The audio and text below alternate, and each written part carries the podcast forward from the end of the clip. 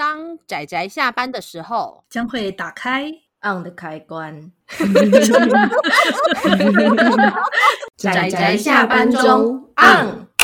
各位听友，大家好，欢迎收听仔仔下班中，我是布姑，我是大酸梅。大家今天看漫画了吗？有，我很乖的看漫画了，因为我们今天要录的是非常开心的作品，看了会很开心呢、啊。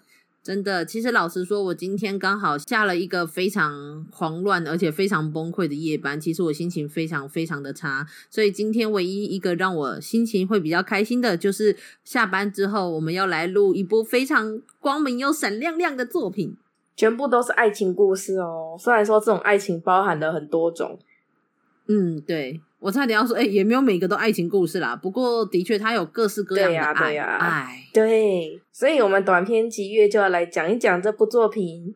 没错，而且就是布谷的心头好。你这样讲，感觉特别的，因为这部是我推荐给大酸美的。没错，没错，是在推荐这部给他之前，他不知道这个作者，真是太可惜了。嗯，对对对，闪亮亮的一个作者。那后来我就跑去看了这个作者之后其他的作品，没有每一部啦，但是目前就是他还在连载中的那一部叫做《斜云前往北北西》。对的，我们之前也有提过，对这部作品，嗯、哼哼对对对，就被笑称是冰岛观光日志的一部作品。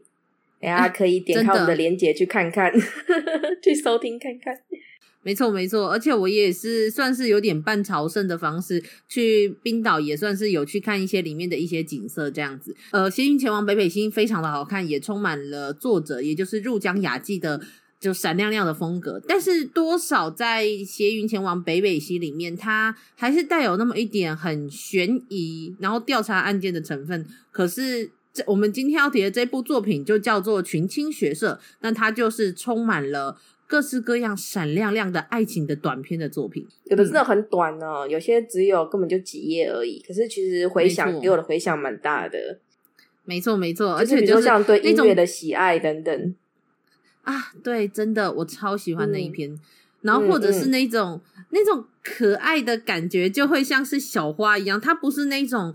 例如说，我们看《Seven Seeds》，我们之前有提过一部田村由美的《Seven Seeds》这部作品，嗯嗯、它会让你的感动是那种像是满意而出的感动。可是，呃，群青学社它给你的那种可爱的感觉，就像是在你。辽阔的星海里面，就是整个长出了一整片花田的感觉。它不是澎湃满溢而出的那一种，它是小小的充盈着你的内心的那一种，是不是太太抽象？描述的真好，不会不会，一看完就知道，啊、大家看完就知道，酸梅描述的非常之好，所以感觉很抽象不理解的，赶快去看，你就可以理解大酸梅的世界了。对对对，你就可以看到在花田中滚动的酸梅了。等等，我觉得那个花田听起来怎么哪里怪怪的？但是好，不管怎么样，我们今天要讲的就是入江雅纪的这一部《群青学社》。他哒这部作品总共有四集，然后每一集都是由各个小短片，有些真的很短的小短片组成，啊，有些短片是呃分成好几个篇章，但是讲的是同一对 CP 的故事，或是同一个背景下的故事这样子，所以格式其实蛮自由的。嗯，真的。他就是入江雅纪想画什么样的故事，他就画什么样的故事。虽然大部分，呃，也不算大部分，就是他其实较多，最多就是比较多是奇幻色彩，就可能比较偏科幻，或者是到比较所谓的社会写实类的作品少了一点。但是他还是有描绘很多社会日常的生活中的故事，那就会有非常好啦。老实说，我除了可爱、甜蜜、闪亮亮以外，我真的。没有办法找到其他适合的词汇来描述这部作品。他每一个短片，无论是任何题材，都是这个样子啊，好棒哦！他连有种比较悲伤的故事，也是依旧闪着光芒的那种。对，没错，他真的是悲剧都闪着光芒。我们好期待，等一下剧透哦，剧透，等一下剧透就知道了。我们现在只是在就是线上反复的，就是试探那个边缘。对，什么是在那个边缘？没有，就是，可是我真就真的要说一句实在话，他我们说的闪着光芒的感觉，不是说单纯说他的画风，他的画风的确是有一点点少女漫画那种闪着闪亮亮大眼睛的感觉，但是没有到田村由美那么那么那么小宇宙啦，但是还是有一种闪亮，就画风虽然闪亮亮，但它最重要的是，它连故事都带着一点清澈透明的闪亮，那种就算是悲伤，但是就是会那种看着太阳从东方升起来的时候，微微感受到的忧伤的那一种闪亮。那它在其他的可爱的闪亮是那种你的确是在一个满满的花田里面打滚的那种闪亮，就各式各样的闪亮感。所以我觉得这是这一部作品，就是所所谓的闪亮跟可爱，还有甜蜜，是这一部作品它最大的特色。对，刚刚酸梅讲说那个里面的角色眼睛晒闪亮亮，然后很大。其实我可以想要跟大家更正一个，就是印象，它其实严格来讲，它的画风比较，我觉得不是那么偏向传统的少女漫画。它虽然是眼睛闪亮亮，但是大家可以想象是那种。眼睛里面有有星星，不是那一种，我不知道怎么形容诶、欸、传统的少女漫画眼睛就是那样子，可是那个陆江雅纪的眼里有星星，是好像真的会亮的那一种。对，就他的画风其实还蛮好认的，我觉得大家去看就会知道了。无论是男女，只是女生当然就是特别闪亮，他女生画的特别好。对，特别美。对当然也不是说男生不帅或是男生不好，但是你可以看得出来一个角色或者是一个漫画家，他多会画女生这件事情。那我觉得入江雅纪就是一个，他无论各种个性的女生，或者是各种身材，或者是各种对呃外形的女生，都会有一种记忆点跟闪亮点。好，对，又是闪亮点，就是他们各有各的可爱之处，但是入江雅纪可以把他们每个都画的非常的讨人喜欢。嗯嗯嗯嗯，当然他的男性也是画的很帅气啦，但是跟他的女生比起来，你会觉得女孩子真的是可爱的的物种。对，我们这个月有提到一部作品嘛，叫做《幻想女人国》，就是沙村广明下，它有各式各样的女生角色，但是哦，这两个是极端，天哪！对，你可以在入江雅纪的笔下看到一个女人是多么的美丽、可爱跟闪亮，那么。你可以在沙村广明的笔下看到一个女人，她是用一种扭曲、呃崎岖的方式活着，对厚重的方式活着。可是你会觉得她帅气，但是就是一个是黑暗中透着光，然后可是是那种很崎岖的一个物体的外形，让你感受到它的存在的那一种耀眼感。那但是入江雅纪就是那种闪亮亮的琉璃一样，透着光芒的那种闪亮感。你知道那个沙村广明的很直观的，你看他的背景就是那种厚重，然后基本上透不出光，有一种扭曲的色彩那种感觉。对对对，入江雅一就完全是透明感，对透明感。但是其实他的背景画的很细致哦，我觉得他是属于可以跟深薰媲美的，就是深薰那一挂的画家。所以提到森薰的话，那么其实入江雅纪他从二零零四年就算是差不多出道，刚开始是在其他的比较偏向于一样，就是比较偏向于熟女漫画的 Fellows 上面连载。那后来他就转到了哈塔，也就是我们呃，我们其实节目中在过新年的时候有一个串联活动提过的作品，就是《解嫁物语》，它的作者也就是森薰。那么《解嫁物语》这部作品就是在哈塔上面连载的。入江雅纪也的确还有在上面连载他后面这一部《邪云前往北北西》，所以我觉得你都可以看到，在哈塔上面的大部分的熟女漫画，其实都带有一种闪亮的女性的感觉，无论是谁的作品。就是说，这个杂志他们在挑选作品跟作家的时候，他们的客群跟调性已经决定了，所以你可以。当然，就是如果你喜欢这部作品，那你按图索骥，你去这个杂志上找，通常都会找到其他你的心头好。我觉得这个就是出版社的目的。对，没错。然后实际上我也是啊，你知道，我就是看姐家看到就是边边角角有人提到这一部，我就去挖来看，好好看，真的好好看。呃，不过说到哈塔这件事情，我还要先补充一下，就是最近我才刚好就是无意间看了有。有一部叫做《红春》的这一部作品，哎呦，我知道，我知道，他的虽然他的女主角也是有点是蛮闪亮的一个画风跟画面，可是这部作品我真的我真的不知道该用任何言语去描述它，它太太太奇怪了。因为我跟红春在刚开始连载的时候，我就有注意到了，因为他的风格就是那个样子。对啊，就是你可以想象深薰、入江雅纪。当然，他们的画技跟画风是不一样的，啊、是但是那种感觉是类似的，嗯、尤其是女孩子真的好可爱哦。对，好漂亮，好性感，好可爱，然后就是你无法停止赞美女孩子这种感觉。对，然后因为他们都是女性作家，所以他们在刻画女孩子的时候，其实不会给人情欲的感觉，就算他们裸体，没错没错，就算他们在展现他们身体的曲线，你完全感受不到那种欲望，嗯、只会觉得很美。对。这点其实对女性读者来讲很重要，看着舒服，而且我会觉得很有趣。你会感受到有一种女性同体的那种官能感，可是你又不会觉得下流色情，感受到男性凝视的那种感觉。对对对，没错，说得好。我觉得这是哈塔他在选择所谓的。作者还有包括他们的作品的时候的一个客群。不过，他虽然画风很美丽，但我觉得最有趣的其实还是他的题材。我不知道怎么样可以把所谓的脱衣服跟各地传说结合在一起，但是故事还是很奇妙，会让我一直想要看下去的这种程度。但是我还是不知道我看了什么。对，有一点就是脑洞飞出天外的感觉啊！可是它基本上是用一些呃蛮大众的神神鬼鬼或者是一些精怪的故事去延伸。对对对，然后基本上焦点都放在可爱的女孩子身上，稍微有点百合的要素。虽然我稍微把它脱离了一下，就是我们的。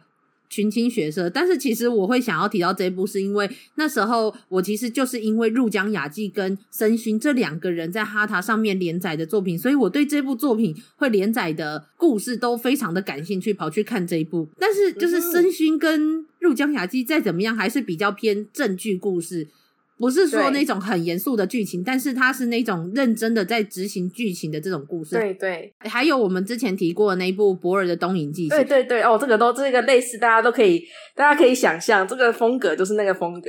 所以我一直以为哈塔他们在选择故事的时候，基本上应该都会选择蛮，也不是说正常向，但是会是一个蛮认真去执行故事的作品。只是因为红村真的太让我意外了，他。他其实他的那一种莫名其妙，给我一点点高桥业界的感觉。不过好啦，真的就是我们会不小心太离题，因为毕竟我是受到入江雅纪还蛮多影响，我真的很喜欢他的作品跟闪亮的感觉。所以大家如果有兴趣听到我这样讲，就怎么样把脱衣服跟百一点点为百合元素，再加上各地的神话与传说融合在一起的作品，你很好奇它如何融合，那可以去看看红村。不会啊，像。其实我觉得上面举这个，大家也是可以就触类旁通一下，像《节假物语》，然后入江雅纪的《群青学社》，还有他其他作品《博尔东瀛记行》《红村》。其实你可以看到一个，如果你都看过，你就可以发现一个特点，就是里面的女生角色呢，就算她脱着脱掉衣服，然后诱惑你，你也只会觉得她很美丽。对对对对，其实这三这，这四个人的作品都有让他们的女主角裸露呢，嗯、像红村，特别是限制级了。但我也不知道该怎么讲，我觉得红春就是以脱衣服为他的卖点，可是申薰跟其他人的作品不是，你懂吗？好，红，你看红，我懂，你看红春就是要看他脱衣服，而且是看他怎么脱衣服，怎么去爬那些精怪小姐姐这样。对对对，怎么样去撩那些精怪小姐姐，然后如何脱衣服，这就是他的卖点。好了好了，让我们回来。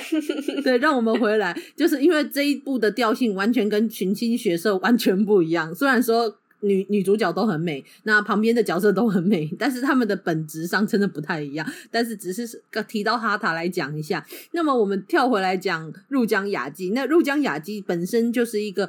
嗯，我觉得他无论在画什么故事的时候，他的故事都除了他的画面以外，他真的都会带有一种闪亮感。包括他呃，斜云前往北北系里面，它里面有一个女主角叫莉莉丝，她真的美的就像精灵一样，晶莹剔透。哦，我看到莉莉丝后来的样子，真的是完全，天哪，怎么可以这么美？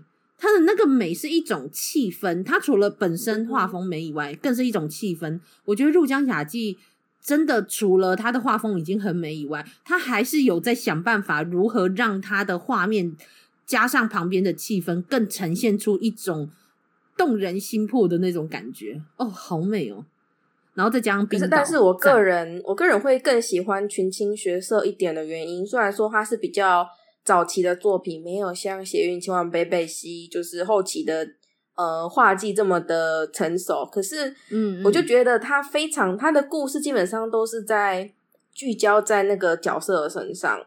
所以《血雨前往北北西》整体来上，我是觉得他以剧情来说有点失衡啦、啊。个人的评价就是他画的虽然很棒，角色很棒，但剧情上会有点失衡。对，不好意思，我的想法就是这样。但是群情学色很短，就每个故事都很短，它只来得及让角色闪亮，这个故事就可以结束了。所以我觉得他把他优点放的很大，懂吗？就是就是把他擅长的东西。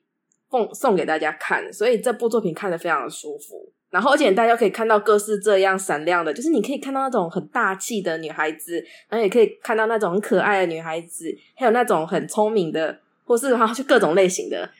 对对对对，像丑小鸭一样的，或者是个性有点矛盾的。嗯嗯嗯、然后，对对对，就是呃，你就知道他在别扭。然后，虽然他很别扭，你还是很想帮帮他的。对啊，太多了，太多了。只是翻开一本满足，嗯嗯嗯，所以好啦，就基本上其实入江雅纪的故事大部分都是这种风格。可是我记得布谷之前也很喜欢那一部《小乱的魔法家庭》嘛，对，我很喜欢《小乱的魔法家族》，因为《小乱的魔法家族》啊，它其实呃怎么讲呢？它的故事是碎成很多很多片段的，因为里面有很多的角色都自己有自己的故事线，然后这种故事线。都短短的片段，片段，片段，所以它其实有点像群青学色，但是把它缩进一个故事的感觉，缩进一个世界观的感觉，你可以理解吗？但是当然这样，你可想而知的就是碎散，就是除了一条主线之外，嗯、读的人可能会觉得碎散。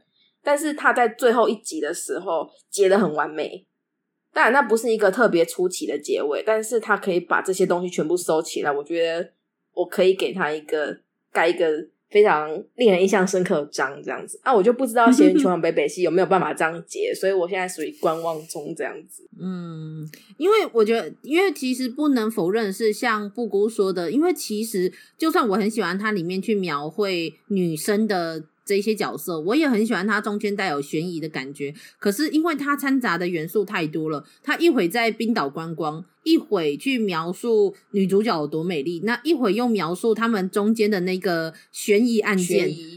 对对，悬疑感 对，然后最后就变成好像就是突然好几话都在描述女主角，好几话都在观光，又好几话都在悬疑调查案件，最后就变成你也不知道这个故事到底要用什么样心态去看待它，然后有可能有时候一条主线就被突然就被搁置了好几话。我一直很好奇，因为我觉得入江雅纪之前的是因为它没有连载这么长的主线故事吗？才导致它现在会。变成这个样子，还是这就是他的本意？我也不知道，不知道耶。因为小乱的魔法家族，大家可以看到，比如说他的妈妈、他的爸爸，然后他的哥哥姐姐们，还有他周围认识的人，他们都有自己的小故事嘛。然后你就看到小乱的生活中有这样子的人，嗯、就是他以小乱为呃主视点，然后他看到有这样子的人，这样的小故事，然后还有小乱本身自己的成长的过程。可是你当然，如果你不知道结尾的时候，你也会觉得，因为它也是有一条主线的，只是这条主线偏奇幻风，所以有时候你会看到那种类似奇幻风的 BOSS 在那里，就是打着一些坏主意，然后下一页可能又是他们闪亮亮，然后普通可爱的日常。我相信那时候在连载的时候，应该也是有人有割裂的倾向。哦，原来如此。他会想说，这次到底是要谈恋爱呢，还是要那个进行主线呢？但是他后来有把它合在一起，哦、就说哦，原来这个世界是。这个原来世界的真相是怎么样？嗯、就是说，他们的小乱这个家族，这个城市就是要镇守那个地方。嗯，对。然后、嗯、这个还是有点让你分散，因为你还会除了就是小故事主线之外，还有主女主角本人的怎么讲爱情故事吗？就是一个你会怀疑说、嗯、这是爱情故事吗？好像又不是，就是一个会让人充满了疑问，但好像好好看哦，就是。好看，然后画风好看，但是你又会对整个结构充满了疑问。哦，但是它结尾结得很棒，就是它一下子把它全部收起来了。哦，那这样的确感觉好像是可以期待看看的。可是目前来讲，我觉得就是 小段前面也没有没有像《血雨前往贝贝西》这样子焦点模糊。哦，好吧，那没关系，我们就到时候看入江雅纪如何自圆其说。不是啊，我是说如何收尾。啊，期待期待。可是，即使他剧情这样子，大家也可以想象，就是他其实非常的光是看画风或者是那种小剧情，你也会觉得很满足，就是对，没错有那种感觉。对，真的，他就是这样的漫画家。可是群青学社是因为他是短篇集，所以可能就不太会有我们刚刚提到的说像剧情、嗯、没有这样子的问题。对，就是剧情主线有点模糊，然后我们不太确定它的重点要摆在哪里，然后或是用怎么样的心态去看待。但是我们可以就是回来提到群青学社的话，那就是一样，就是我们说它就是非常闪亮，而且非常甜蜜，而且就算是一个悲伤的故事，你都可以感受到有一点正能量的一部作品。所以我觉得刚好就是下班之后来讨论它，就是一个算是可以让我比较振奋心神。真的，它很治愈，想到它就觉得治愈。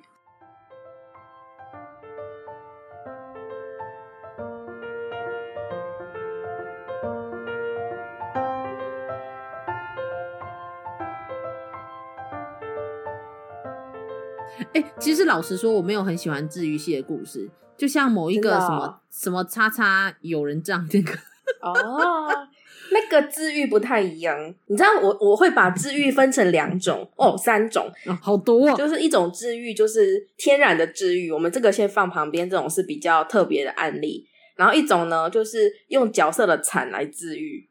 像那个魔那个魔法水果篮就是这样子的哦。然后我其实觉得雨海野青花也很爱这样子哦。对，就是这个角色过得很悲惨，他的内心有很多就是纠结。可是他遇到了什么事，然后他改变了，所以很治愈。但是前提是他必须纠结又悲惨哦。原来如此，透过这个转变，让人家感觉到治愈。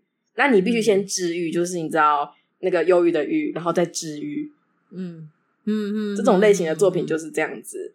然后另外一种就是像夏目友人帐这种清清浅浅，就是虽然说夏目本身也是有治愈啊、忧郁的郁的成分，但其实不是很郁。然后它是用一种清清浅浅，然后让人觉得日常但是舒服的风格去治愈，治愈这些我们疲惫的心灵。这样子，然后里面提的东西其实就只是小小小的。小小的日常的人生故事，对，里面只是提到一些小小的开心的东西，这样子，它会让你觉得这些小开心其实是也是很棒的一件事。我觉得它治愈点在这里。嗯，哦，你还有分那么多，因为我看大部分的人说的治愈都比较偏向你说的这个最后一类。是的，我觉得有很多号称治愈的作品，都是先把那个角色弄得很惨，然后再给他治愈。其实我个人觉得这种做法让我觉得有点微妙。可是，可是因为其实我会觉得还好，也没有到我觉得很惨，所以我没有从中得到任何治愈。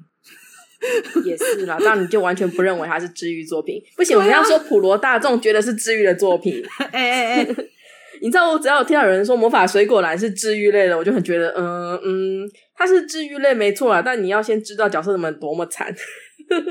你才可以感受到治愈。魔法水果篮真的很惨吗？我觉得还好诶。他把他描述的很惨。我虽然也觉得说，的确他的故事蛮蛮就是蛮可怜的。可是老实说，可能因为毕竟我都看很多的青年漫画，我觉得跟青年漫画比起来就没什么没不是说他们不惨，但是我觉得可能因为我看的真的很惨。我懂，我懂你的感觉，我懂你的感觉，就是那种惨呢，就是。你可能痛感就是，实际上这个疼痛感呢是一，你知道你是那个疼痛指数一到十，现在觉得是哪一个？然后我们可能是觉得三，然后里面的角色觉得八，这样的这种程度。但是那个作者就有办法把那种心酸等下放大化，所以有时候如果你是有共鸣的，你就会觉得很有共鸣，很想哭。如果你是这样子的读者的话，嗯，你可以从中感受到共鸣。其实我觉得这件事也是跟。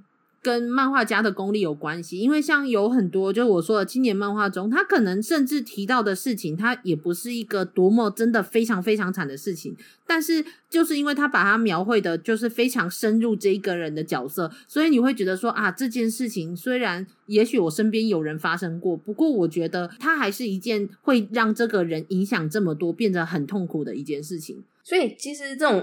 文那种文学艺术作品把角色情绪放大化是一件很正常的事情，这样才可以跟读者产生共鸣啊！是是是是，的确是。嗯、不过好啦，就是我说的，就是我没有那么喜欢所谓的治愈作品，是因为刚好我看到有很多人提到的作品都是比较偏向于你说的第三类。那呃，可能因为我本身并不是那种很喜欢清清浅浅小确幸的那种故事，所以所以赞美这是个例，我们有时候也是需要清清浅浅的小故事，就是不用脑，但是你可以很放松看的那一种。群青学社就是这样的作品啊，我觉得他的故事就是，是啊，用闪亮亮就很治愈啊，这样子有什么不好？可是他就不是那种，他不是夏目友人那种类型的，他就是里面的角色很闪亮，所以让你可以抛弃。所有的不愉快，你感受不到任何的不愉快，嗯、你连一点不愉快都不需要去感受，就可以感受到治愈。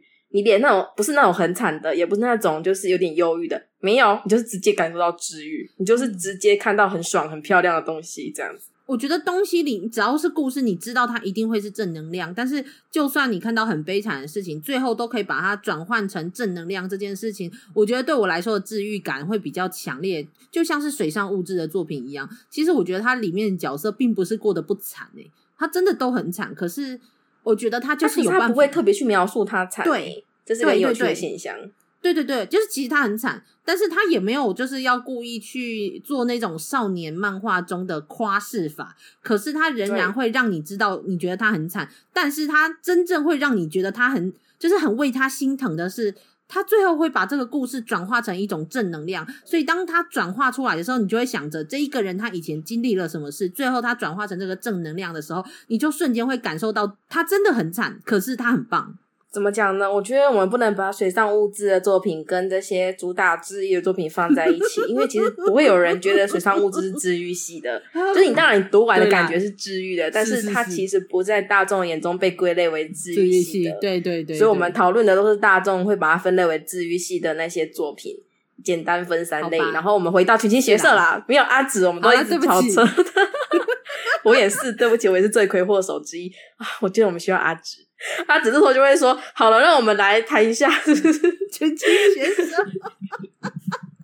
没有阿紫之后，我们就不断的抱怨。好啦好啦，没有关系，我们今天就是，所以我们只是简刚好就是讲一下入江雅纪的画风，刚好讲讲跟沙村广明之间的比较，最后再讲讲哈塔底下的其他作者，那最后再谈一下我们对所谓的治愈系作品的想法。那么我们今天绕好远哦，天哪！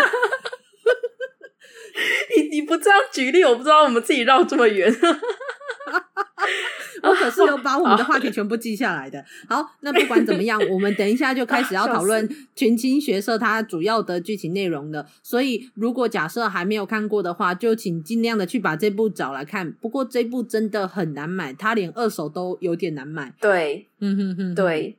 哦，我要跟大家稍微再说明一下，其实，在群青学社之前，陆江雅记还有一部短篇集叫《回声之谷》。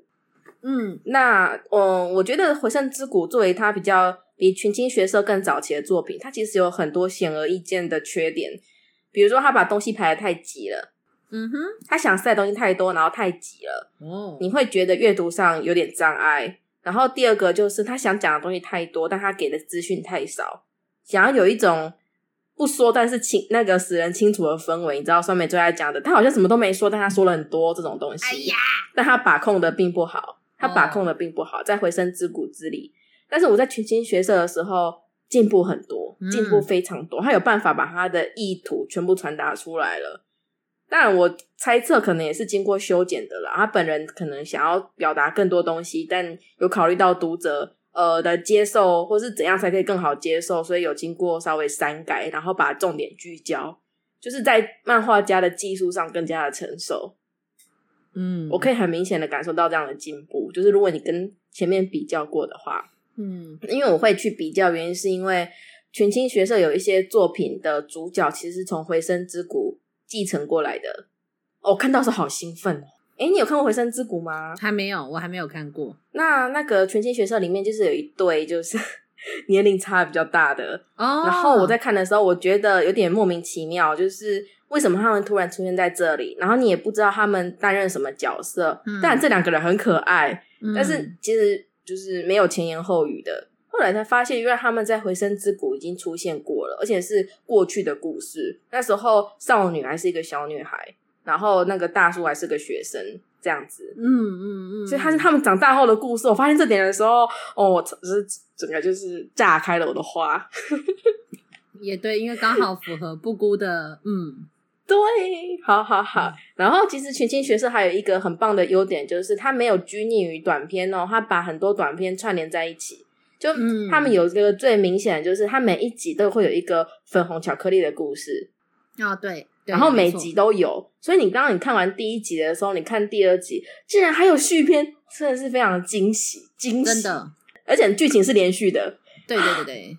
就是你可以看看看到里面的主角他们彼此之间的关系，就是哎呀，到了第二本，然后再到了第三本，就是原来是这样子，就是有有一些进展的，隐约有些进展，但他没有明说。可是你可以从他们的一些改变看到，就我觉得这是一个蛮对啊，我好喜欢这种设计哦，嗯嗯嗯嗯，非常喜欢这种设计。虽然是短篇集，但是它其实每一集跟每一集中间都有联系，我好喜欢这种设计哦。是啊，是啊。然后他其实第四集结尾的时候，他有把那个所有的角色让他同框出现，然后点出群青学社这个主题。但是这种同框出现，我觉得比较像是后记的感觉。嗯嗯嗯嗯嗯嗯，对，的确是，算是给他一个收尾这样子。然后这世界各个角落就会充满了他曾经画过的短片的主角这样。然后就像花就是遍地开花那种感觉，好棒哦！对对对，开心，开心，对，到处都是爱情。对，群青啊，群青。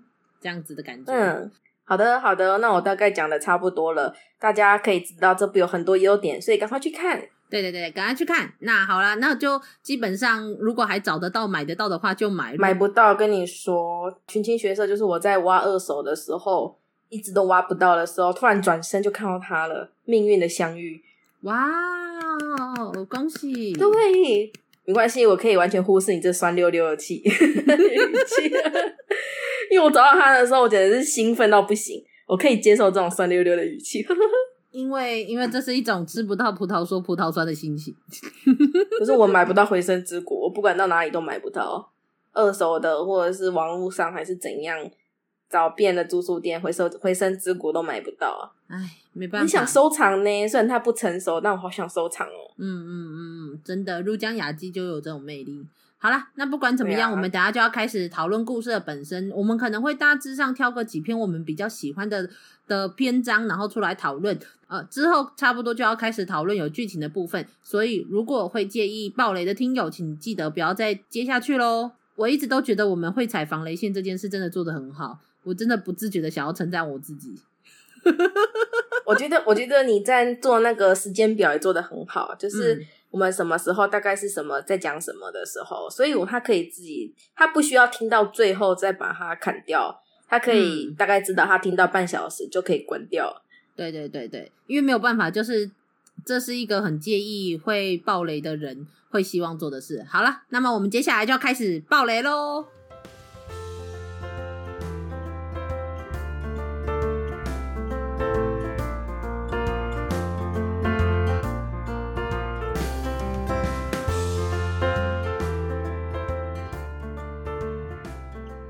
个人有想过要怎么说啦，但是我想说，我们应该先从浅的开始，浅浅的开始。我以为你要先从最喜欢或者是你觉得印象最深刻的篇章开始。没有没有，我们要循序渐进，我们要循序渐进。哦，好菜要留到最后再吃。哇，干嘛干嘛？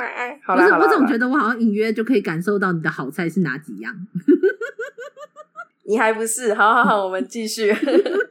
那个群青学社啊，除了爱情故事之外呢，它其实有很大一部分是很短的。比如说，它可能呃有在讲有关音乐，只有主角一个人，然后有那种在讲有关山林，或是在讲一些精怪，但是就是你会觉得这些故事就只是。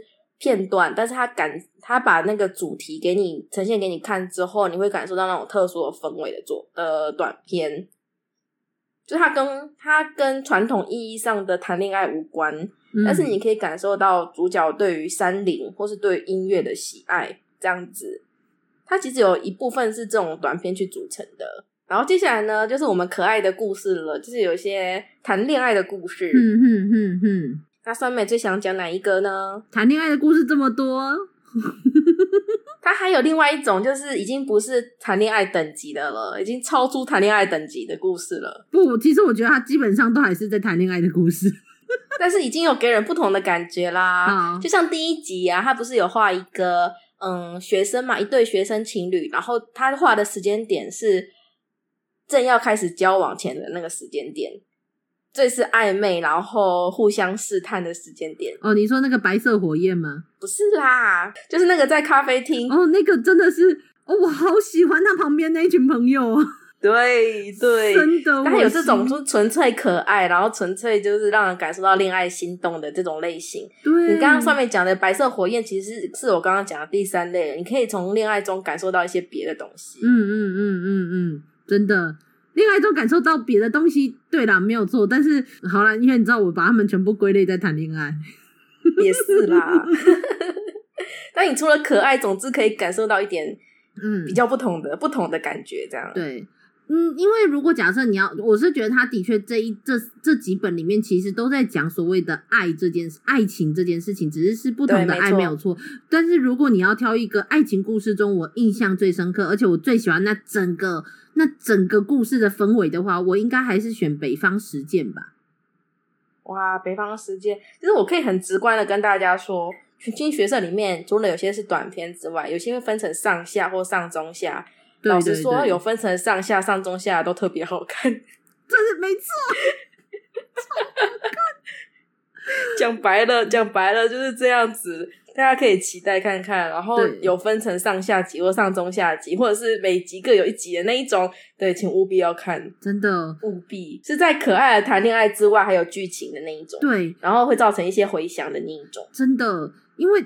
嗯、呃，因为其实我说的北方时间，其实就是在第二集中，它大概长达了大概三四篇还是四五篇左右的篇幅。那它主要就故事，它直接有点像是一个史诗中的其中一段的中间就开始把它切进去，然后就讲说一个国家他们的国王被国王的弟弟他们一家去反叛了之后，然后。都被杀光，只剩下公主逃出来的故事。可是这个公主非常的有人望，因此就变就变成这个公主不断的被国王他们给追杀。那故事就是从公主要被追杀这一点哦，它不是从前面他们的反叛开始，是直接从公主被追杀的这个时间点开始，然后去带出一个哦，真的好浪漫的爱情故事。我真的要说，这个故事完全 totally 完全 completely 都是我的菜。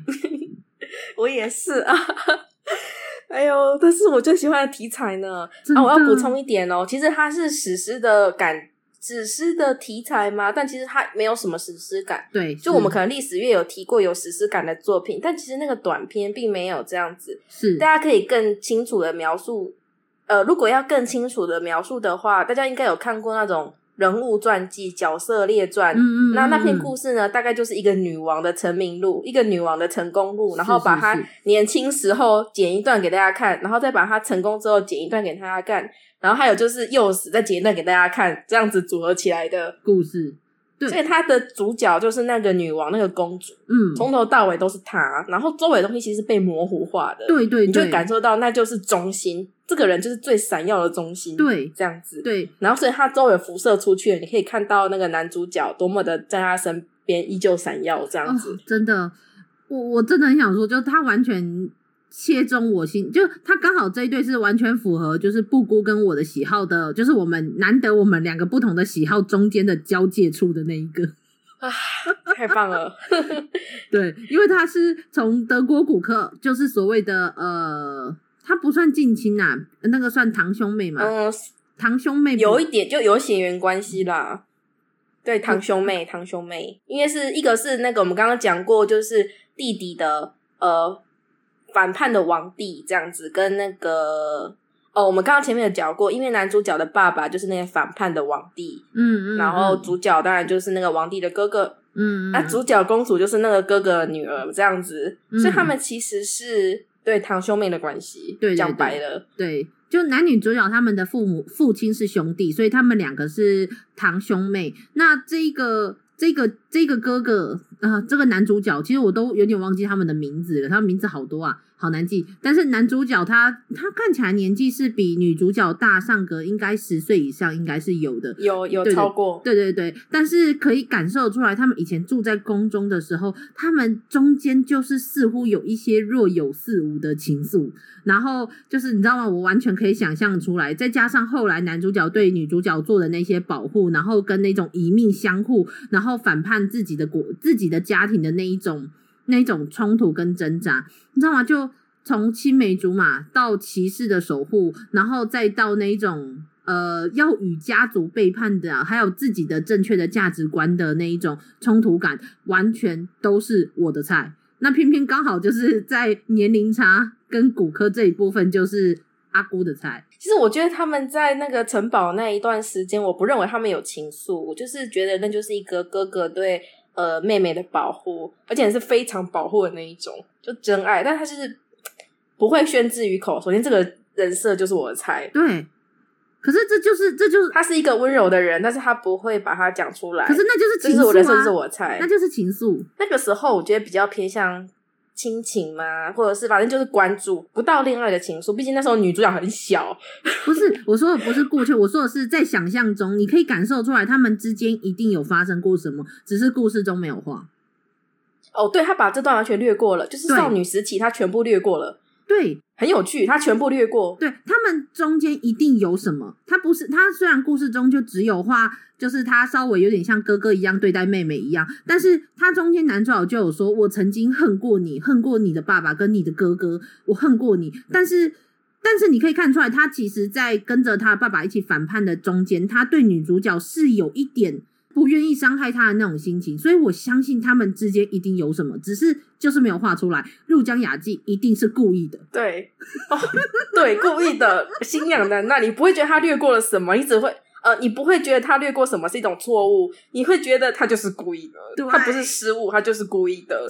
他把他画他们两个相遇的时候最印象最深刻的那一面画出来，对，小时候相遇印象最深刻的那一面，对，然后接下来就是他们已经。反目成仇，但其实还爱着彼此，对的那种状况画出来。所以中间到底发生什么？他在他情窦初开的少女时期，到底发生了什么？我们都不知道。对，心痒难耐，真的。从从男主角的角度来看的时候，就是你可以想象，想象的出来是他在他的爸爸的怂恿跟教育底下，他曾经对这一个就是所谓的堂妹他们这一家有多少的恨，最后他决定跟他的爸爸一起来反抗，他一定也是其中的一个反叛反叛者之一，不然他爸爸不会这么的相信他。嗯、可是，他却同样的对公主抱有歉意，对他却对他却还是有想要去守护这一个。堂妹的一个心意，所以在这之间到底发生过什么了？可恶，干！我好想知道哦。你知道，我就说陆江雅就很喜欢这种，他虽然要讲很多东西，可是他不给那么多资讯。嗯，你可以理解我刚刚讲说他回声之谷就是这种处理方式，他真的很喜欢这种处理方式。是是是。然后他在回声之谷的时候处理的不好，所以让会让人家看不懂。嗯，嗯。可是他到群星学社已经成熟很多了，会让人家知道。不是他没有讲好，嗯，是故意让你看看不到这样子一种空白的美，你知道吗？真的充满想象空间的美，真的。所以北方时间真的完全就刚好在设定上，还有包括他这种描述上，其实是我的菜。但其实他不是只有在这个故事中使用这个方式，他其实像我们刚刚说的《白色火焰》中，他其实也有使用这个方式，在女主角和男主角他们隐约说着一些话，像是在。试探对方的心意，可是你又可以感受到他们对彼此的心意，在这之间那一种一切尽在不言中，也不是说有说等于没说，就是一切都不用说，你都看得出来的那个气氛，就哦那个流动非常的美丽，他连这种气氛都会闪耀着光芒。他是一个对气氛抓得很准的一个作者，没错，真的。然后那些故事都发生在他们既有的感情基础之上。所以你在看他们对话的过程中，总会觉得哪里怪怪。他们的关系并不是，并不是你第一眼看到的那样子，是，但是隐藏在水下的东西，它只会给你看一角，嗯，那你就透过那一角去猜水下到底是怎么样的，然后就是从中读者可以获得乐趣。嗯，他有给到足够多的情报，但是又引下了更多更多的情报。对。他其实短篇，如果是那种很短的短篇，他都会就是直接画得非常的坦白。可是当他的故事要拉长的时候，他会适时的去取舍，然后做出很多就是让读者可以去想象和或者是自己脑补的空间。我觉得这是一个漫画家蛮需要掌握的东西。可是我觉得这可能也要看漫画家，有一些漫画家他是喜欢他的呃，他的介入性比较强，他希望把他的东西画的非常非常的明显，跟置入非常多他的概念，然后所以让读者可以脑补的部分就会比较少，因为他是想他的重点是想要表达他想要的东西。但是有一些漫画家，就像是入江雅纪，他会保留着某一些可以让。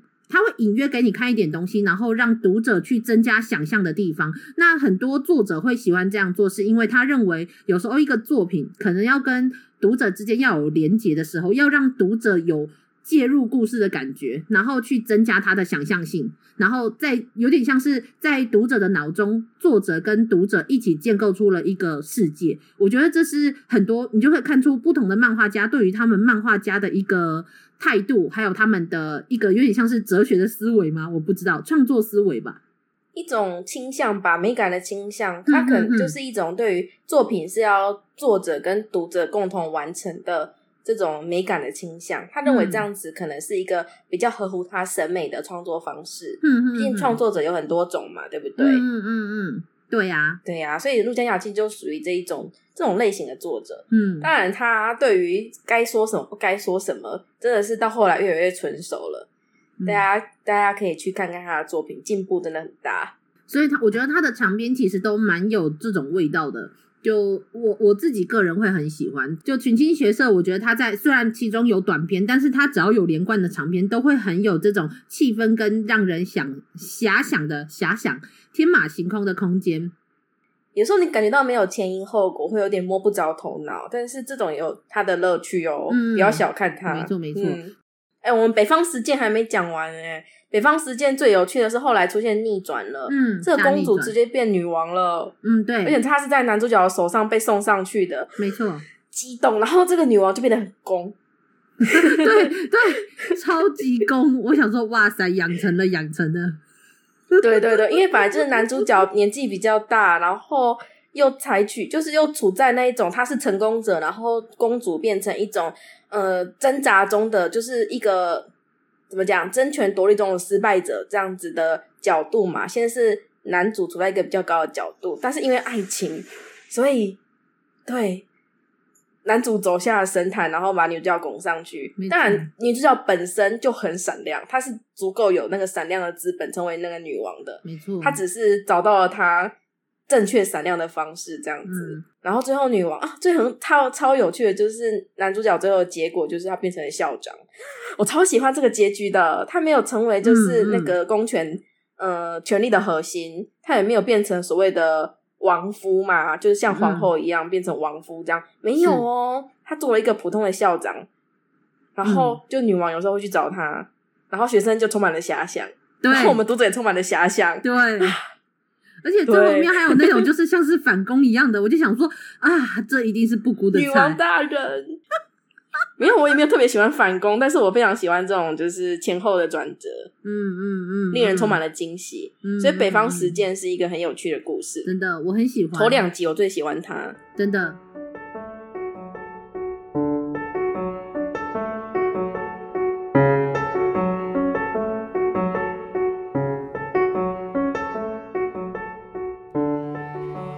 但是如果是其他短篇一点故事的话，我很喜欢的就是。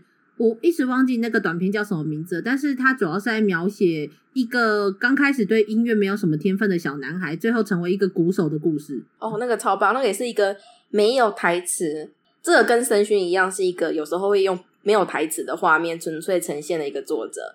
那那一那一画几乎没有没有台词，你纯粹可以感受到音乐，几乎可以从画面听到音乐那种感觉。没错，就。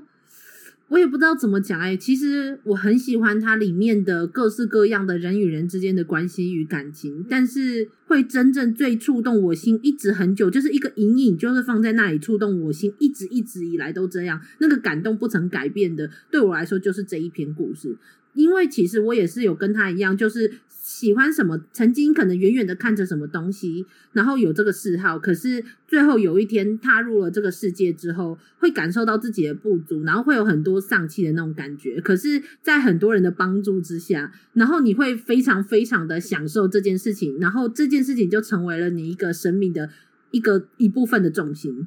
就我我，因为我有曾经这样子的的这些心路历程，所以我觉得真的非常非常的令人感动！那个有一种它很短，对，它很短，它令人非常印象深刻，但它很短，真的我好喜欢。如果要说所有的短片中最喜欢哪一个，我就最喜欢这一篇了。就真的很希望大家可以看看这个短片的那一种触动人心的那种感觉，它是小小的、微弱的，但是就是放在你心中的那一种温暖啊、哦，好棒哦！对，所以它就是有这种比像《北方时间》这种比较有世界观跟剧情安排过的的短片，是，然后也有像刚刚算没提过那个，嗯，主角。比较模糊嘛，但是它可以给人深刻印象的那种短片，嗯嗯，然后接下来就是一些小可爱们，嗯，对，小可爱们，小可爱们。然后不过还有像那个酸美刚刚提过的《白色火焰》，然后还有一篇叫《薄暮》吧，对不对？嗯，还是黎明？等一下，我有点忘记，反正就是他在讲述就是日出的那一刻，对对对，那个。对，我也很喜欢那个，是跟其他小可爱不一样的哦。那个就感觉，那个就是我们说忧伤的很透明，闪着光芒的那一个那个短片。对，它好像分上下两集吧，你可以看到黎明。对，上下对哦，就可是那个故事也不同的味道哦，对，但是很棒。它一样，它是忧伤的透明澄澈的那种感觉，它是一个这样的故事，不知道有一种生命力的感觉吗？对，虽然那个主角，你知道男主角最后就是一个。一个病弱的男主角最后没有没有发生奇迹，对，没有发生奇迹。嗯，但是女主角因为这件事情展现出来是非常坚韧的那种生命力。嗯嗯，她就是两个这样对比啊。嗯嗯嗯。然后其实你也看不到这两个人中是不是有那种爱的难分难舍的，没有，他们只是陪伴彼此，然后分离这样子。对，然后还有所有女主角，就男主角他想要表达什么，可是女主角。却用某一种程度，就是这个，我觉得是他这个年纪，他还没有想过要怎么样去面对死亡这件事情，去做的有点像是一个小小的 deny，就小小的否认的这个态度，奋斗，然后挣扎，对对，然后最后再看着黎明，然后去思考着心爱的人已经离我而去的这件事情，然后想着过去他跟自己说的话。嗯，然后你知道那个类似后记的那一篇，就是他去扫墓，然后把花，就是，非常具有生命力的这样子，就是他不是忧伤的去扫墓，他是一个非常有活力的。具有生命力感的去扫墓，哇，我好喜欢这样子的，给他收小收尾，真的。而且我爸走的那一天早上，然后我就是跑去台东的海边，然后看着台东的海，然后跟那个黎明。哦，就这样吗？你怎么跟他一样？对，就那感觉真的超级像。然后就，然后就看着那个海，然后看着那个黎明，然后脑中想着很多以前的事情。然后后来去祭拜的时候，我有曾经 就拿了一瓶啤酒，然后放在他的放在他的塔位旁边，这样 说：“爸，我来看你了。”对，以前你不能喝的。这现在我，我今年也过得很好，你不用担心我。对，对，但是我但是那瓶啤酒虽然他放在他旁边，但是我有帮他喝完了。反正就是你的女儿现在很健康很好，你不用担心我，在天之灵安息吧。你应该还要一阵子才能看到我，别太想我。对，类似这种感觉，非常具有生命力的感觉哦，一点都不忧伤。可是你可以感受到那种那种爱，你可以感受到那种爱。没错，没错，那就是一个爱，爱心。这样，所以虽然那个故事，虽然这个故事的本篇的两篇，其实看起来是那一种很忧伤的澄澈感，但是当你看到那个后面的后记的时候，你就看着这个亲长大后的亲子，你就会感受到啊，亲子这个小孩真的就就会成为这样子的人了，有一种豪爽的感觉。开心。好像白色火焰那个故事，其实我一开始看有点纠结，你知道吗？因为它就像是呃逆过来的，就是优等生。跟不良少年之间勒索来勒索去的关系，真的，然后你就觉得他们牵扯不清，没错，对，结果是真爱，Oh my God，就是 真爱，跟钱啊什么的牵扯不清，但是你会发现他们两个竟然是哇真爱，就就我觉得他们的真爱真的太明显了，我就很想说不要这样试探好不好？你们直接问说你喜不喜欢我，这样就好了。然后你知道后记就特别可爱啊，就是当他们毕业很多年。然后其实已经跟优等生跟不良少年在社会上，其实这种对他们的标签已经拔除了，你知道吗？嗯、所以同学会的时候，他们两个竟然是情侣什么的，大家就是眼睛都凸出来，惊讶，可以想象啦。对啊，因为在上学的时候不大概两个人其实是情侣这件事情是有可能发生的啊。嗯嗯嗯嗯，的确是，就这点非常有趣呢。没错没错。但是就白色火，可是我觉得白色火焰给我一种更现实的感觉，它带出了那种女主角，不要说女主角，我觉得有时候身为一个亲人，然后在自己的家人就是很很不争气，然后总是在耗费着自己、消费着自己的那一种心情中，过得有多么的挣扎与痛苦。我觉得女主角啊，她是我的亲人呢，我能怎么办？的那一种心境，我真的觉得很很哀伤诶、欸，就幸好还有男主角陪在他旁边，不然的话，对，多惨多惨。对啊，真的。所以就是说，这种是除了爱情之外，你还可以感受到一点别的，嗯，就是除了小可爱们，你还可以感受一些大可爱们这样子。但是他的重点还是在爱情啊，这这这一段的爱情也真的是太浪漫，因为他他你可以感受到，你可以从很短的篇幅感受到女主角纠结跟他的怎么讲嘛，他的痛苦。当然篇幅不长哦，因为我们重点还是那个爱情很美这样子，但是你还是可以感受到，对，它不是单纯的爱情哦，必须这样讲。嗯，没错没错，这我觉得多少他们还是有一种彼此依靠的感觉吧。对，有一定有的。嗯，那篇就是这样子好看。真的，就我觉得里面只要就是有分连续篇的，真的他的那个感情令人动容的那种感觉都会很强烈。那就更不用说到了，我记得应该是第四本吧，应该是布姑最爱的那个彩虹家庭系列。对，彩虹系列。哦，好，我都叫他彩虹家庭。彩虹系列，然后这部充满了奇幻感呢，但是后来又意味了现实。我好喜欢这一篇哦，它有上下、嗯、上中下三个，然后它名字其实不一样。他从彩虹彩虹要野宴第一个系列，野宴就是就是田野的野，然后宴会的宴，所以他的他的主轴就是一次野餐这样子。嗯，然后到了最后彩虹要明天，就是小孩子们长大了的故事。嗯、所以说第一个，他其实彩虹系列是在讲说一个辣妈，然后首先这个辣妈就是个美女，就是入江雅纪风的超美美女。对，可是这个超美美女呢，穿的很火辣比基尼，但是她是一个非常。非常非常具有母性的那种慈母，嗯嗯嗯，兼具辣辣妹跟慈母这样，我觉得辣妈不能形容她，她是辣妹跟慈母。对，她是一个当得很好的母亲，可是她同样的保有她这一个人非常明显的一个个性跟风格，就是一种。浪浪漫的感觉，可是又不会不现实，因为他该做什么，他还就是他应该要做什么，他要给孩子怎么样的东西，他还是会给的一种。因为我们通常会有一个既定印象，母亲应该是要这样子的，尤其是一个好的母亲，她应该是要什么样的形象？对对对，她通常是奉献的，她通常是付出自己，为了小孩子改变的。但没有哦，这个主角这个乌苏拉，她做非常勇敢的做自己，你知道吗？但是她同时是一个非常慈祥的母亲，反正你就可以。把这两种完全相反的气质融合在一个人身上，产生一种矛盾的美，我觉得这样子就很了不起了。彩虹耀眼宴系列，呃，彩虹系列的第一篇是给我这种感觉。然后他有三个孩子，三个男孩，嗯、他们那时候年纪都很小。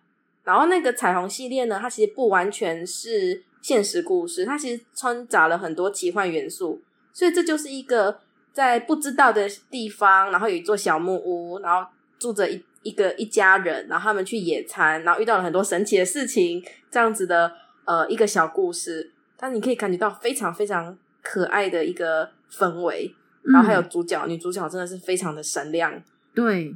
然后如果只有这样子，我其实不太会就觉得只是众多闪亮的一篇这样子，嗯嗯。然后到了第二集哦，第二集超棒的，因为她的老公出来了，没错，好老公。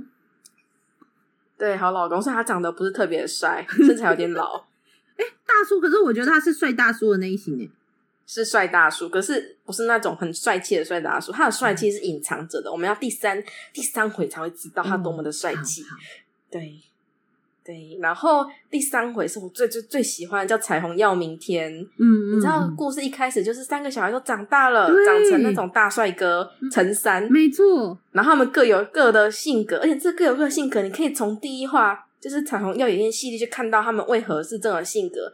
然后他们长成了完全就是不同风貌的三个男孩子，这样子。嗯嗯。然后主轴呢，就是这三个男孩子要离开家去远方了，嗯，有要去读书的，有要去工作的。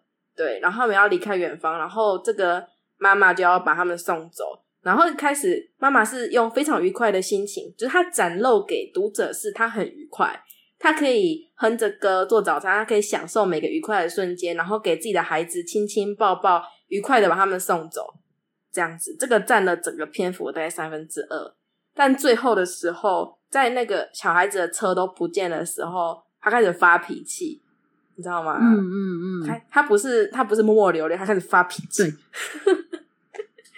啊，这好符合这个这个主女主角的性格哦。然后一边发脾气，一边哭，然后就是对他他在他的小孩子面前一直是笑着，但他在时那时候就是像任性的小女孩这样。然后这时候就是老公出场的时候了。我觉得人生就是如果有一个这样的老公，就是。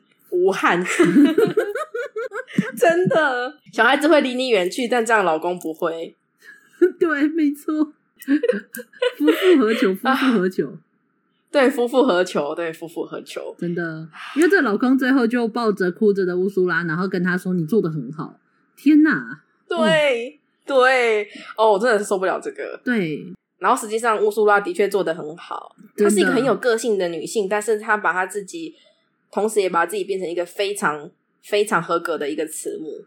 没错，她甚至是在她孩子面前都是笑着的。哇，对，只有在那个老公面前才是一个小女孩。我觉得她在反应跟如何跟孩子的反应上面，我觉得做的很好。她不会直接的去否定，然后或者是就是责骂孩子，她会直接用另外一种方式去。带带领他跟孩子之间的气氛，我觉得其实老实说，对他虽然是一个非常具有自己风格的人，可是我觉得他其实，我觉得她可，我觉得她是一个蛮得天独厚、才华洋溢的母亲。因为母亲应该要做，其实才是这样，而不是一个我们我们传统概念中应该要成为的母亲的形象。我觉得她没有做到所谓的传统的形象这件事，可是她用她的方式。做到了一个我觉得母亲应该要做到的事情，所以这就是一个很有自己个性。你可以感觉到她可能是一个，呃，比较不会为别人着想的那种风格的人。对对对，他可以有满满的母性，他可以满满的为他自己的小孩子着想，为了自己的小孩子，然后呃做出最好的选择，这样子的母亲。但是他并不是会掩盖他自己风格的那种人。嗯嗯嗯嗯，就很矛盾啊！但是他可以融合的很好，可以在乌苏拉身上融合的非常之好。所以当雷蒙德说你做的很好的时候，我真的觉得就是对他真的做的很好。没错，而且他在这过程中一直都没有表现出乌苏拉有多么的辛苦，多么的坚强，然后改变了自己多少。没有，因为入江雅纪就不会把这个展现给你看。没错，他只是在最后轻描淡写的说你做的很好。嗯嗯嗯，嗯，所以我超喜欢这个系列的，我觉得这个系列非常的棒，而且能非常。体现出入江雅纪的审美跟她的特性，没错啊，真的是各式各样美丽的女性啊，好棒！然后难得让我觉得一个男性也非常之棒。啊、可是我觉得有一个故事，它不算是一个，我觉得它不算是一个遗珠之憾，但是它会让我真的怎么讲，就很想知道到底最后会怎么样呢？就是那一个在咖啡厅里面，然后碰到彼此试探的那一个高中男女的那一对。那个就是小可爱，对，那个也是很可爱，对，好可爱哦！好想知道到底最后会怎么样呢？会怎么样呢？会怎么样呢？但是这个就不该告诉读者啦，就作者只是告诉读者说：“哎呦，他们两个缘分到了，要准备在一起了哦。”这样子，然后剩下的自由想象。对对对，要准备在一起了，但是会不会在一起，我也不知道哦。所以你知道那个粉红巧克力系列啊，就是第一回的时候，我也觉得又是这样子的操作，你知道吗？嗯、结果第二集、哦、还有续集的时候，就是惊喜，惊喜到翻掉，真的。对，而且其实我没有特别喜欢这一对呢，在第一集的时候，但是就因为它有续集，嗯。激动，但其实老实说，我还是没有特别喜欢这一对。就算把他们的故事看完之后，但是我不如说我很喜欢的是看着他们彼此之间关系的成长，到最后他们如何相融成为一对可以适应彼此、了解彼此个性，然后找到相处之道的一对夫妻。嗯，对，没错，因为他们一开始出现的时候也是像。刚刚那个那对小可爱一样，是还没有变成恋人的阶段，嗯嗯嗯，然后这种就看到慢慢的变成恋人，然后再变成夫妻。嗯、夫妻会吵架，但是他们那时候吵架也是他们已经是最了解彼此的人了，他们分不开了。你可以感受到那种表面吵架，但其实里面是满满的默契跟爱的那种感觉。真的啊，真的是。我没有特别喜欢这一对的两个人，但是我喜欢的就是他们的关系的转变，然后跟他刚好无意间在每一本都放了一篇到两篇这样子的篇幅，然后去，这不是无意间，这是故意的，故意的啦，对，故意的。但是我在阅读的时候就无意间看到了这一篇，就会觉得哎呀的那种感觉，对对，很惊喜，是是是是。真的，对啊，然后同理可证，他最后后记的时候，让大家轮番出场的时候，就是惊喜惊喜惊喜。真的，看到这个世界下的每一个人都过得好好的呢，真是令人开心，然后充满治愈。对，你前面就是天哪，他们后来怎么样了？然后你可以隐约一窥他们后来怎么样，可惜大概顶多一页，少则两格。嗯嗯，但是你可以从那一格看到，你安慰一下。对，没错，虽然就像亲子一样，就是到了那个墓前面。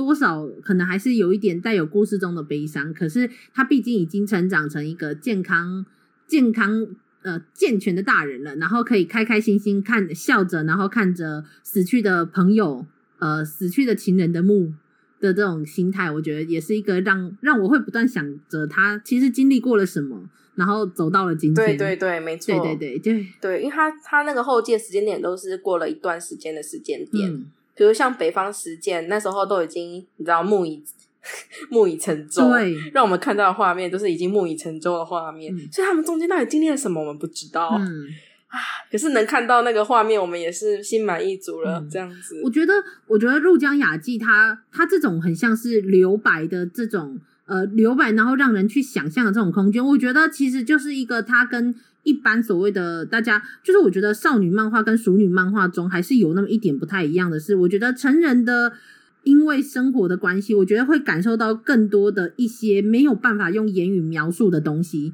生活中都是有这很多这种像什么空气啊、毒空气啊、潜规则，或者是一个群体氛围或社会氛围这种东西。或者是有一种快乐，并不是单纯的快乐，以及有一些悲伤跟愤怒，其实不完全是悲伤跟愤怒。对对对对，然后中间有一些复杂的情绪，所以我觉得像入江雅纪的画风，虽然是那一种我觉得少女也许可以接受的少女画风，可是我觉得他在很多故事跟他甚至画面画面的构图的展现上，那一种带有很多你要自己思考去补起来的地方，可能要到某一种程度的年纪上，你才能够。更能够去 catch 到这个点，当然不是说年纪小一定不行，但是我觉得可能在年纪小的时候接触的社会经历或者是一些生活的经验没那么多的时候，我觉得有可能会看不懂为什么会这样画。应该说，你知道。没有，因为你知道，就是你知道，我们有读过很多有的没的作品啊。在留白的时候呢，我们的想象毫无界限，我们会想到，甚至就是可能超乎作者的想象。对对对，你懂吗？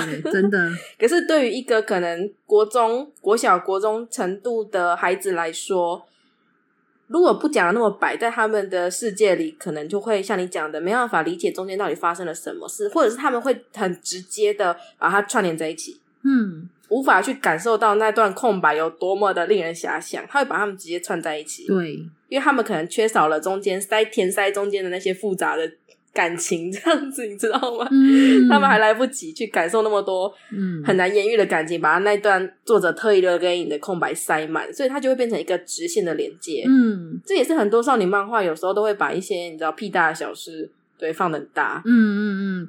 但是，然后他们都会把这件事。等一下，我这样会不会是吐槽？没有啦，我觉得没有说错。我觉得，而且就有很多事情，他们会从头到尾直接描述的很清楚。像这种空白遐想的地方，我觉得就会少很多。可是也同样的，我觉得那个美感也会少很多。对啊，但是各有各的优劣啦。有时候你就是那种少年漫画，你说把它全部剖析，然后讲的很详细的，其实是比较传统的做法。嗯，老实说，田村由美也是这种做法。对对对，没错没错。就是你可以完全的理解这个角色的。过去，然后他在想什么，他会变成怎么样的人，然后未来怎样，你可以整个摸清。所以，当那个作者的技法、讲故事的手法非常优秀的时候，他就会变成一个非常连贯，然后非常立体的一个人，嗯、好像活着一样。就我们之前讲田村由美就是这样，没错没错。可是，如果在那个说故事的手法还显得粗糙的时候，然后角色塑造并不复杂的时候，这样子的处理会让这个角色完全没有遐想空间，完全没有。令人惊喜的地方，的确，所以可能还是看漫画家他们自己决定他们的故事的风格，然后他们想要展现的内容，跟他们创作的一个核心理念吧。还有包括所谓的美美，他们自己个人认为的美学，审美，对对这件事情，对对对，嗯哼哼哼，对，所以这也是看一个故事很重要的部分哦。讲故事之外，其实也牵扯到个人的审美这样子。嗯哼哼，如果你跟这个作者的审美非常的 touch，那就是。你们命中注定的作品，就像我们很 touch 入江雅纪的群青学社，然后跟沙村广明，可是阿直和趴趴熊就觉得，嗯，往后退。嗯，他们两个，他们两个有看过群青学社吗？欸，我不知道，但是加题外话，题外话，场外。对，这边是场外，但是呃，但是因为他们好像就比较不太能够 catch 到沙村广明的。